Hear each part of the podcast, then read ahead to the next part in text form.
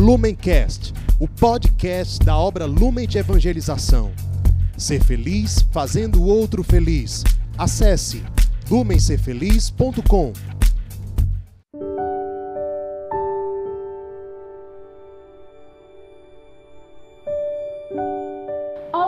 hoje é 24 de outubro e você está participando do Palavra Encarnada. Este é um programa diário da Obra Lumen, onde logo cedo pela manhã você pode meditar com a gente sobre o Evangelho do dia. Eu sou Gisele, faço parte da Obra Lumen e hoje nós estaremos reunidos em nome do Pai, do Filho e do Espírito Santo para juntos meditarmos a palavra de Deus e deixarmos que essa palavra possa se fazer encarnada nas nossas vidas. Você pode acessar o Palavra Encarnada sempre pelo YouTube ou por os aplicativos de áudio. Então, continua com a gente e vamos meditar o Evangelho. Que para iniciar a nossa meditação, nós possamos então clamar a presença do Espírito Santo, para que ele esteja com a gente nesse momento, nesses poucos minutos que nós nos dedicaremos a crescer, meditando no Evangelho, o Espírito Santo possa ser o nosso guia, o nosso condutor, aquele que vai nos revelando as belezas e os mistérios da palavra de Deus. Vinde Espírito Santo e permanece conosco nesta meditação. O evangelho de hoje está em Lucas, capítulo 13, dos versículos 1 ao 9. Eu vou ler e você pode acompanhar aí da sua Bíblia, do seu celular. O evangelho de hoje nos fala sobre a urgência da conversão. Naquele tempo, chegaram algumas pessoas levando notícias a Jesus sobre os galileus que Pilatos tinha matado, enquanto ofereciam sacrifícios. Jesus respondeu-lhes: Pensam vocês que esses galileus, por terem sofrido tal sorte, eram mais pecadores do que todos os outros galileus?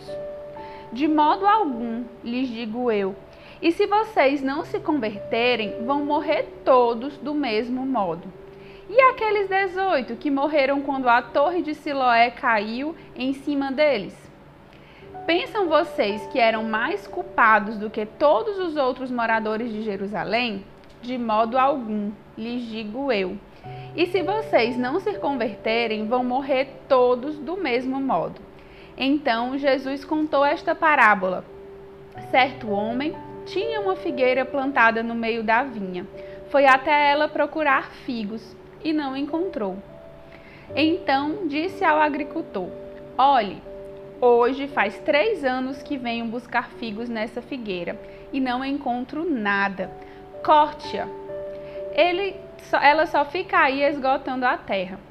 Mas o agricultor respondeu: Senhor, deixa a figueira ainda este ano. Vou cavar em volta dela e pôr adubo. Quem sabe no futuro ela dará fruto? Se não der, então a cortarás. Então, é importante a gente entender o contexto em que se passa esse evangelho. Jesus está saindo da Galileia em direção a Jerusalém, onde ele vai passar por todo o processo de paixão e morte. E Jesus aproveita cada instante desse trajeto, desse caminho, para formar os seus discípulos, aqueles que estão com ele. Jesus é muito sábio e nós deveríamos desde já aprender isso com ele, aproveitar cada oportunidade para evangelizar, para ensinar. E aí Jesus é abordado sendo consultado, né? As pessoas chegam querendo consultá-lo, o que, que ele acha daqueles que Pilatos mandou matar, né? Tinha acontecido esse evento, essa calamidade pública e Jesus vai ser consultado. E as pessoas querem falar sobre pecado, sobre culpa, né? Colocam Jesus para responder sobre isso. E Jesus, com a sua resposta, quando ele fala que aqueles que morreram, né, de forma tão trágica, não eram menos pecadores ou mais pecadores do que os outros, ele está colocando para a gente que a lógica do evangelho, a lógica do amor, não é uma lógica de toma lá da cá. Não é que o sofrimento maior existe para aquela pessoa que tem mais pecado, ou o contrário. Né? E aí Jesus também já puxa assim o nosso entendimento para que a gente não fique nessa comparação. Então, quem sofre mais tem mais pecado, quem sofre menos tem menos pecado. Jesus não nos coloca nessa lógica. Jesus nos coloca na lógica do amor e da individualidade. Cada um de nós tem um caminho de salvação, tem um processo e o nosso olhar para Jesus não pode ser um olhar de medo, como se ele tivesse o tempo inteiro nos culpando, né, pelos nossos pecados. A gente precisa entender que ele traz um olhar de misericórdia, um olhar de amor, um olhar que nos aborda individualmente. Então, o primeiro convite do Evangelho de hoje é para que a gente não fique se comparando, especialmente quando a gente está dentro de uma comunidade, quando a gente está numa casa de acolhimento, como você, que é nosso irmão ou irmã acolhida, a gente fica se comparando. Ah, eu faço tudo certo e Jesus parece que só agrada fulano. Ah, eu faço tudo certo e parece que o coordenador gosta mais de cicrano. Na lógica do amor e do amor misericordioso, a gente não pode introduzir a lógica do mundo, dessa comparação, dessa ideia de que eu preciso ser muito bom para ser mais amado. A lógica de Jesus não é essa. E a gente tem que tá muito, ter muito cuidado de não estar tá importando as coisas do mundo para dentro da nossa vida comunitária. E esse é um alerta que Jesus deixa no evangelho de hoje. Mas Jesus continua a reflexão, né? falando que as calamidades públicas, ele até lembra que a torre de Siloé caiu, e aí ele diz: olha, mas isso deve servir sim para que vocês mudem de vida. Isso deve servir sim para que vocês se arrependam. E a gente, né, pessoal, está diante de uma grande calamidade, de um grande desastre, digamos assim. Só pensar na atual pandemia, do, do Covid-19, né? Quantas pessoas morreram, quantas pessoas sofrendo, quantas pessoas perdendo emprego. E isso já deve ser um sinal dos tempos para que a gente se converta, para que a gente mude de vida, para que a gente não saia igual dessa pandemia, como o Papa Francisco tem nos pedido, né? E aí a gente também precisa pensar nas várias tragédias, né? Nos vários sinais do, dos tempos em que nós estamos aqui contemporâneos a isso. Quando a gente vê as guerras, a violência, crianças sem educação, crianças com fome, tudo isso aqui do nosso lado, na periferia mais próxima de você, né? Na, na sua cidade deve ter, na minha cidade tem, perto da minha casa tem. E a gente tem esses sinais dos tempos, esses desastres ocultos, esses sofrimentos que às vezes não estão tão visíveis aos nossos olhos, mas estão acontecendo agora. E tudo isso deve ser sinal de conversão, de urgência. É preciso ser resposta a essas realidades. A gente precisa agir agora, porque esses sinais a, o massacre, a torre de Siloé que caiu, que Jesus disse que era motivo para as pessoas se converterem, eles são hoje, podem ser traduzidos em outras catástrofes que acontecem, sociais, ambientais, sanitárias, e a gente precisa ser resposta, resposta de amor diante disso. E aí eu te pergunto, como é que você tem passado por essas situações? Como é que você reage às notícias?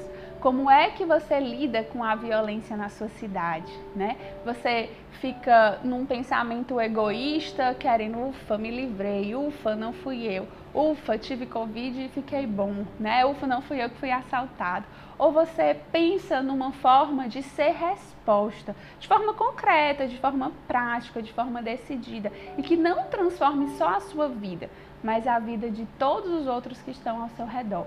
E esse é o tipo de arrependimento que Jesus vem nos chamar. Um arrependimento sincero, que não é só pensar, ah, fiz uma coisa errada e estou com remorso. Isso é importante, talvez o primeiro passo do nosso arrependimento. Mas a gente precisa ir além. Arrepender-se também não é só deixar de fazer aquilo que estava errado. Isso é um passo importante, né? Não repetir o pecado, não repetir aquela falta, mas é só mais um passo. O verdadeiro arrependimento, ele vai se concretizar quando a gente tiver aquela tristeza divina, né? Porque nós erramos, a gente não querer repetir aquilo, mas principalmente quando a gente gerar frutos, quando nós dermos frutos diante daquela situação que nós passamos. Então, que cada arrependimento, que cada erro, que cada falha nossa, ela se converta em frutos, ela gere frutos. E quando a gente medita o Evangelho e fala de palavra encarnada, nós queremos que essa palavra se encarne na nossa vida. Como é que hoje essa palavra que fala de sensibilidade aos sofrimentos do outro, de arrependimento, de conversão e de mudança de vida. Como é que essa palavra hoje pode se encarnar na sua vida?